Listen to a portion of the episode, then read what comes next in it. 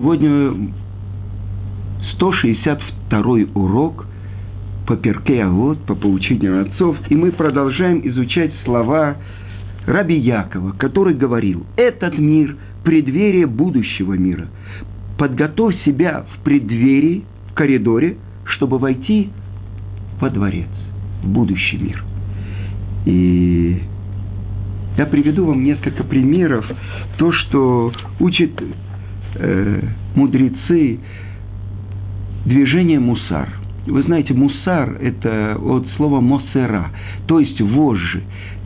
Так же, как коня надевают на него сбрую, вставляют ему в рот э, железные, э, даже не знаю, как сказать по-русски, чтобы туда э, вдеть постромки, так же и человек, он должен себя направить, он должен себя обуздать, чтобы направить себя в нужную сторону. Так вот, э, известный э, Машгех Ешивы Мир Раби Рухам Лейбович, он цитирует Раби Ицеля Блазера, одного из любимых учеников Раби Исроиля Салантера, который был раввином Петербурга, Ицеля Петербургер, так его называли. И он задает один вопрос. Ну что это значит? Э, этот мир похож на коридор перед будущим миром. Подготовь себя в коридоре, чтобы войти во дворец. И что он говорит? Он цитирует то, что написано у пророка Йоны. И вот, когда бушует море, и когда все э, идолопоклонники, которые находятся на корабле, они мечутся, обращаются ко всем своим идолам, и ничего у них не получается. И тут э, капитан видит, что нету этого еврея, который нанял их, чтобы плыть э, в другую сторону. И он приходит, а он спит в каюте. И он говорит, ты кто? Он говорит, я еврей, и всесильного Бога Израиля я боюсь. Так он говорит, обращайся к своему Богу, ну что это такое? Он говорит, это из-за меня – и они бросают жребий и видят, что жребий выпадает именно на Йону. Потому что Творец посылает его в город Нинвей, чтобы пророк э, обличал их э, за их грехи, и чтобы они раскаялись. Почему пророк Иона не хочет это делать? Потому что он боится, если эти идолопоклонники раскаются, то что это будет обвинение против еврейского народа. И именно оттуда, из Вавилона, приходит наказание, палки на народ Израиля, именно Навуходонецер, царь Вавилона, он разрушает первый храм. Так вот, что же э, нам делать? И вот что говорит им Йона, чтобы утихла буря, чтобы они не погибли. Что он говорит? Сауни воитилуни элаям поднимите меня и бросьте меня в море. И задается вопрос, почему он сам не прыгнет в море. И что они делают? Первый раз они берут на канате, его спускают в море, и тут же утихает буря. Они его возвращают на корабль, они боятся пролить невинную кровь, тут же начинается опять буря. Но задается вопрос, почему же он сам не бросился в море?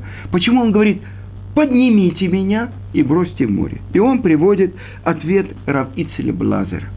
И он говорит, что это мгновение жизни, еще одно мгновение жизни. Поднимите меня. Настолько дорого пророку, что он говорит, еще одно мгновение жизни представляет для меня огромную ценность. Так вот это то, что в этом мире добрые дела и раскаяние – а в будущем мире этого нет. И теперь я хочу вам показать одну вещь. А, я хочу, чтобы этот урок был для выздоровления еврейского мальчика.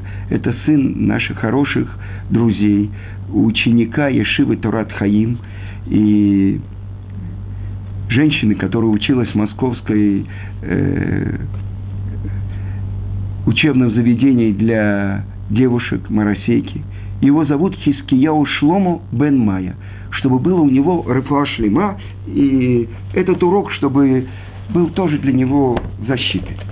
сказано, что приводит такой э, историю, что одна женщина прибежала к величайшему мудрецу Тазу, одному из комментаторов Шулхана Руха, и сказала, мой сын болен, мой сын болен. Он сказал, ну что ты ко мне обращаешься, я что, врач? Она говорит, я не к тебе обращаюсь, а я обращаюсь за заслуги твоей Торы. Он сказал, если это так, то мы будем сейчас учить, что выздоровел твой сын. И когда она вернулась домой, сын ее выздоровел. Это сила Торы. Так вот, давайте посмотрим то, что я хотел вам сегодня показать по поводу одной строчки в Торе. Написано так. Ата эрета ладаат кеашем гу элоким эн от милеваду. Написано так в главе Итханан. Ата эр это ты показал, чтобы узнать, что Творец, Он всесильный. Бог, четвер... четырехбуквенное имя Творца, Авая, Он всесильный. Нет никого, кроме Него. И объясняет тут же Раши, что когда Творец отдавал нам Тору на горе Синай, Он открыл на глубину неба семь небес, до самой высшей э, уровня небес. И разорвал глубину. И показал, что нет никого, кроме него. Итак, мы должны знать, потому что ты увидел. Так это то, что еврейский народ увидел там. И объясняет это Рависроэль Салантер, э, извините, это объясняет э, Хидуше Арим. Хидуше Арим. Э, на самом деле, что мы говорим? То, что наши мудрецы учат, что этот мир сотворен буквой Хей, а будущий мир сотворен буквой Юд. Кибека Ашем Цур Оламим. Этим именем Юд Кей Творец творил миры. Оламим. Так вот, объясняет Хидуше Арим. Что значит Олам? Корень слова Элем – скрытие. Понятно, этот мир скрывает Творца. И сказано, что десятью речениями сотворил Творец этот мир. Что это значит? Это было скрытие за скрытием. И он сказал, довольно. Достаточно этого мира, чтобы скрыть того, кто его сотворил, и чтобы был выбор у человека. Почему Творец скрывает себя? Потому что если бы для нас все было ясно, открыто, кто бы мог в чем-то хотя бы нарушить его волю? А так скрыто, и поэтому человек в этом мире, который называется мир служения, мир работы, должен исполнить свое назначение, и тогда он получает плату в мире будущем. Это то, что написано здесь, и так объясняет Хидуше Арим, то, что объяснил Раши, показал семь уровней небес, то есть здесь это скрыто, место этого мира Нисайон, испытание, благодаря преодолению испытания, исполнению работы, человек получает плату в будущем мире. Хорошо. А то, что сказано то, что он открыл глубины и показал, что нет никого кроме него. Что такое глубины? Это то, что ниже нашего мира. То есть все силы нечистоты, которые существуют в мире, и которые, как сказано в наших святых книгах, «Зеки нагидзе барай луким», одно в соответствии с другим сотворил Творец, если есть десятиэтажное здание, то внутри него должен быть десятиэтажный фундамент. А в наших понятиях, если есть святость, то есть нечистота. Есть Тара и есть Тума. И сказано, вся Тора – это 49 лиц Тагара, чистоты, и 49 лиц нечистоты. Значит, то, что человек из себя представляет, мы уже говорили, кто-то пил когда-то коктейль «Кровавая Мэри», это водка с томатным соком, смешанное, вот это и есть человек, который соединение двух противоположностей. С одной стороны, душа, которая взята из-под престола славы Творца, которую Творец вдунул в ноздри С другой стороны, материальное тело, взятое, взятое из всех, сотворенное из всех прахов земли, в котором все намешано, все связанное с материальностью. И здесь повод для дурного начала, который называется в Талмуде у Яцерара, у Сатан, у Малаха Мавит. Он дурное начало, он ангел Сатан, сбивающий с пути, он ангел смерти. Он сбивает человека с пути, поднимается на небо, доносит на него, получает право, спускается и забирает душу. Итак, испытание – это то, что ниже глубины. Это то, что показал Творец. Так же, как на семь уровней небес, так и в глубину нет никого, кроме него. С другой стороны, мы поняли, что значит элем скрытие Творца в этом мире, что была свобода выбора – а что же это значит? Скрытие. Элем, Олам Аба, мир приходящий, скрытие в будущем. И это то, что объясняют наши святые книги. Это Равгидельяу Шор, он объясняет, что за плата. Мы сказали, что будущий мир – это плата. В этом мире делай работу, а в будущем получай плату. Так что же это такое? Сказано так, э, говорил Равьяков – лучше один час раскаяния и добрых дел в этом мире, чем целая жизнь как бы в покое, не в наслаждении, а в покое в будущем мире. С другой стороны, лучше один час душевного покоя в будущем мире, чем целая жизнь в этом мире. Так вот, что же за плата? Какую плату получает человек в будущем мире? И объясняет он – что плата – это постижение Творца. Сказано, в будущем мире нет еды, нет питья, нет дел, а что праведники сидят, и короны на их головах, и они получают наслаждение от лучей славы Творца. Так что же это значит? Постижение, то есть приближение к Творцу – но как же мы можем понять, что корень слова этого скрытие, элем? Ведь будущий мир вечен. И это то, что открывается, что душа там переходит со ступени на ступени, от скрытия к раскрытию. Но чем отличается одна ступень, один уровень от другого, от большего постижения? И тогда и будущий мир, Элем, скрытие, это преодоление скрытия и подъем на еще одну ступень, постижение Творца. И это то, что сказано. То, что ты успел сделать в этом мире, это то, что ты получаешь в будущем мире. Потому что будущий мир – это не тот, кто будет потом – Олам азе, олам агу. Так должно было бы сказано быть на правильном иврите.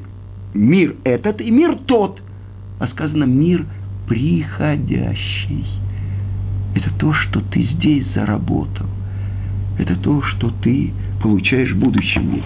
И меня спросили э, на одном из предыдущих занятий, э, есть ли еще примеры того, на что похож этот мир по отношению к будущему. Здесь Тана Раби Яков говорит, этот мир похож на коридор, а будущий мир похож на дворец.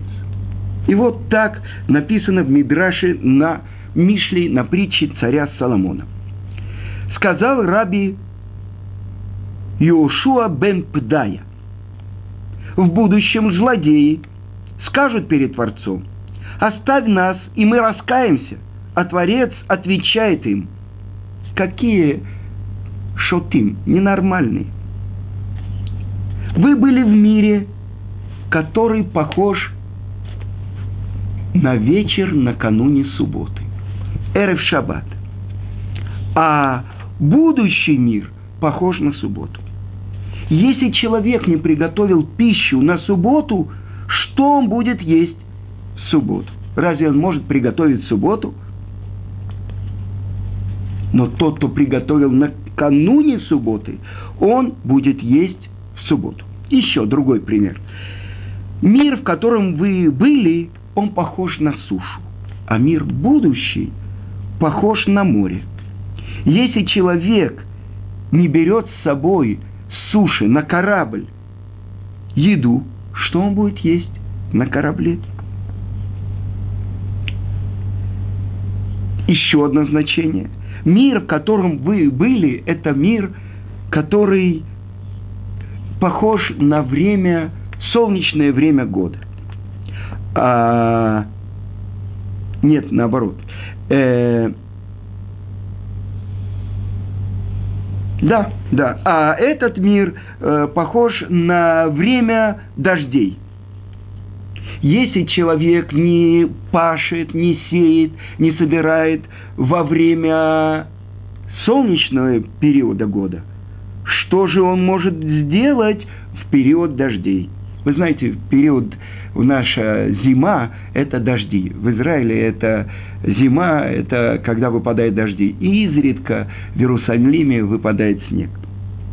Другое значение – этот мир похож на коридор. Нет, этот мир похож на коридор, а будущий мир похож на дворец. Если человек не исправляет себя в коридоре, как он войдет в будущий мир, во дворец. И дальше продолжает Медраш говорит – это то, что отвечает Творец злодеям. Почему вы не выучили от муравья?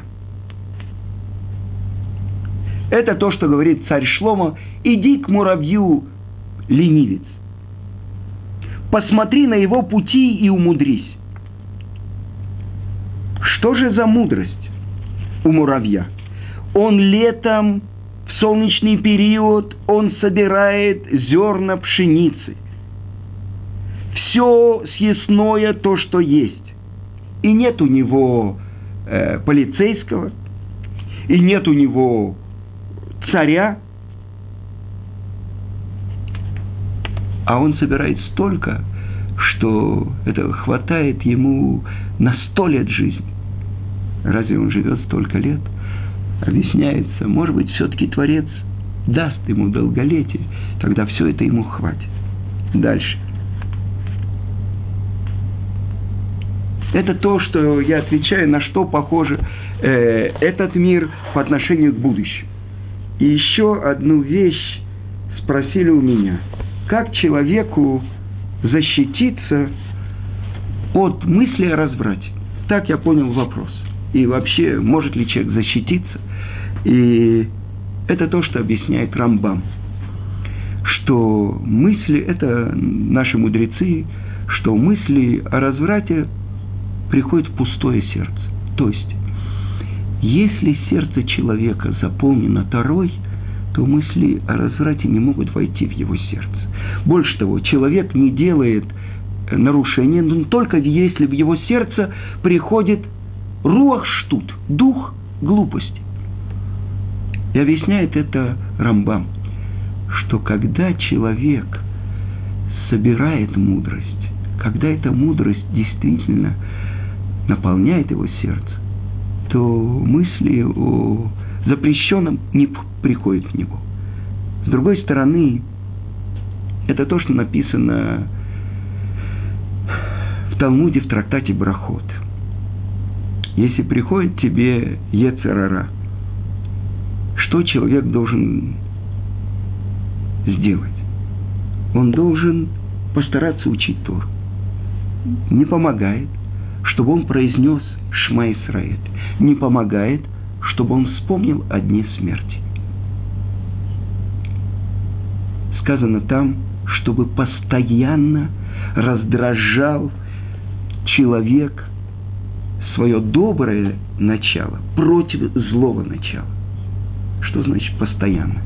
Во всех других войнах человек, э, армия, одна армия побеждает другую, подписывает капитуляцию, выплачивает э, то, что нужно победителю и так далее.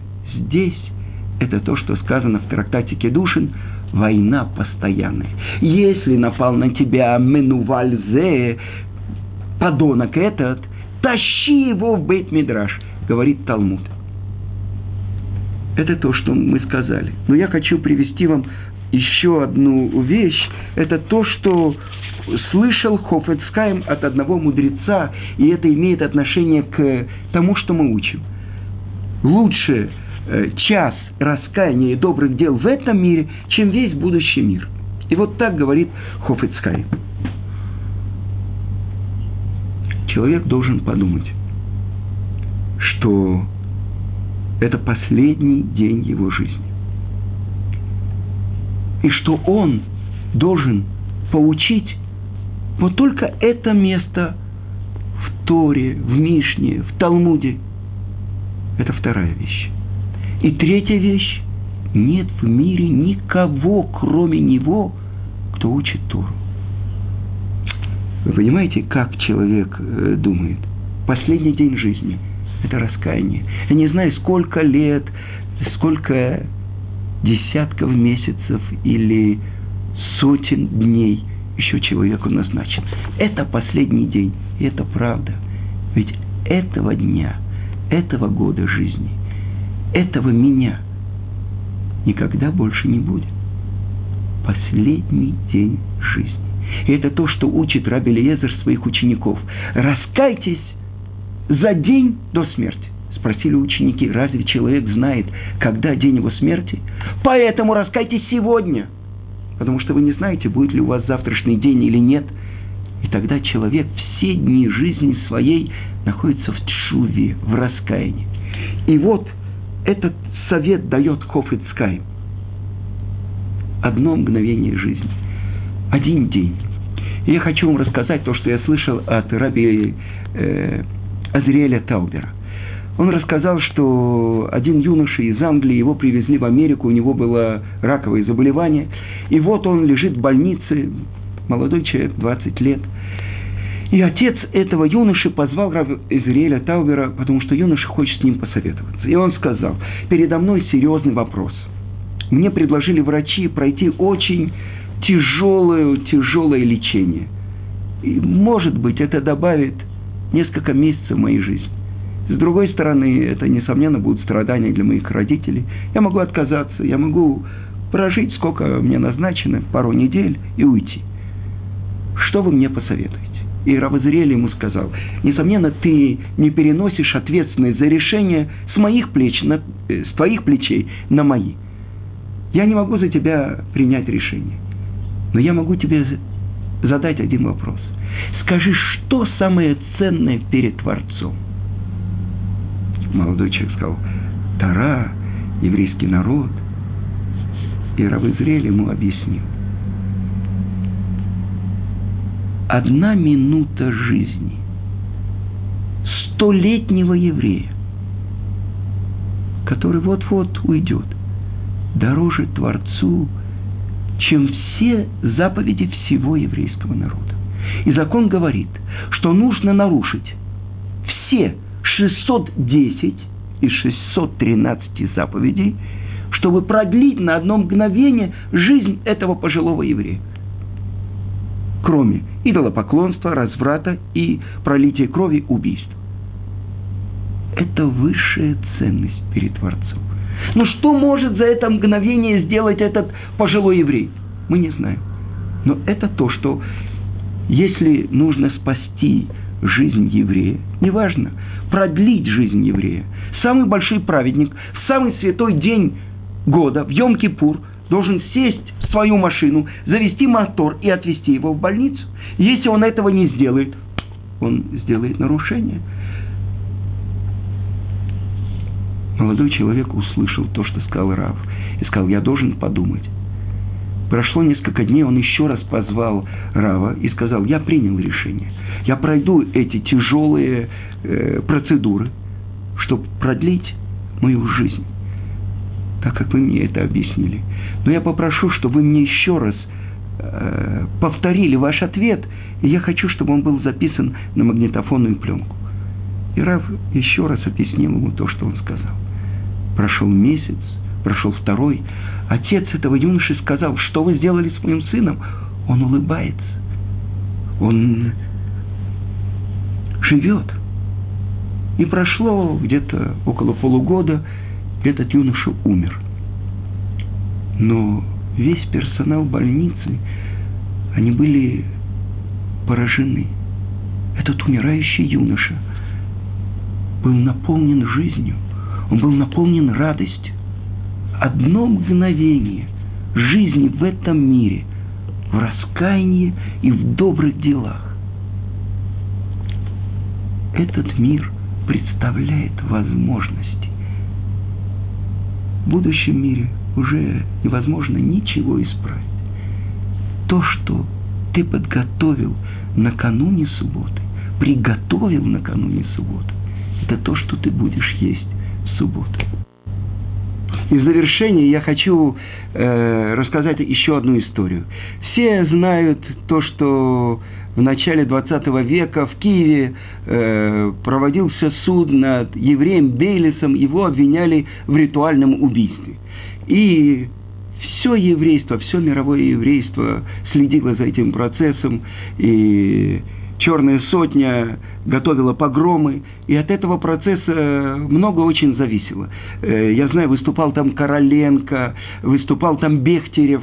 Э, с другой стороны, обвинители приводили доказательства, что евреи используют кровь христианских младенцев э, в своей маце.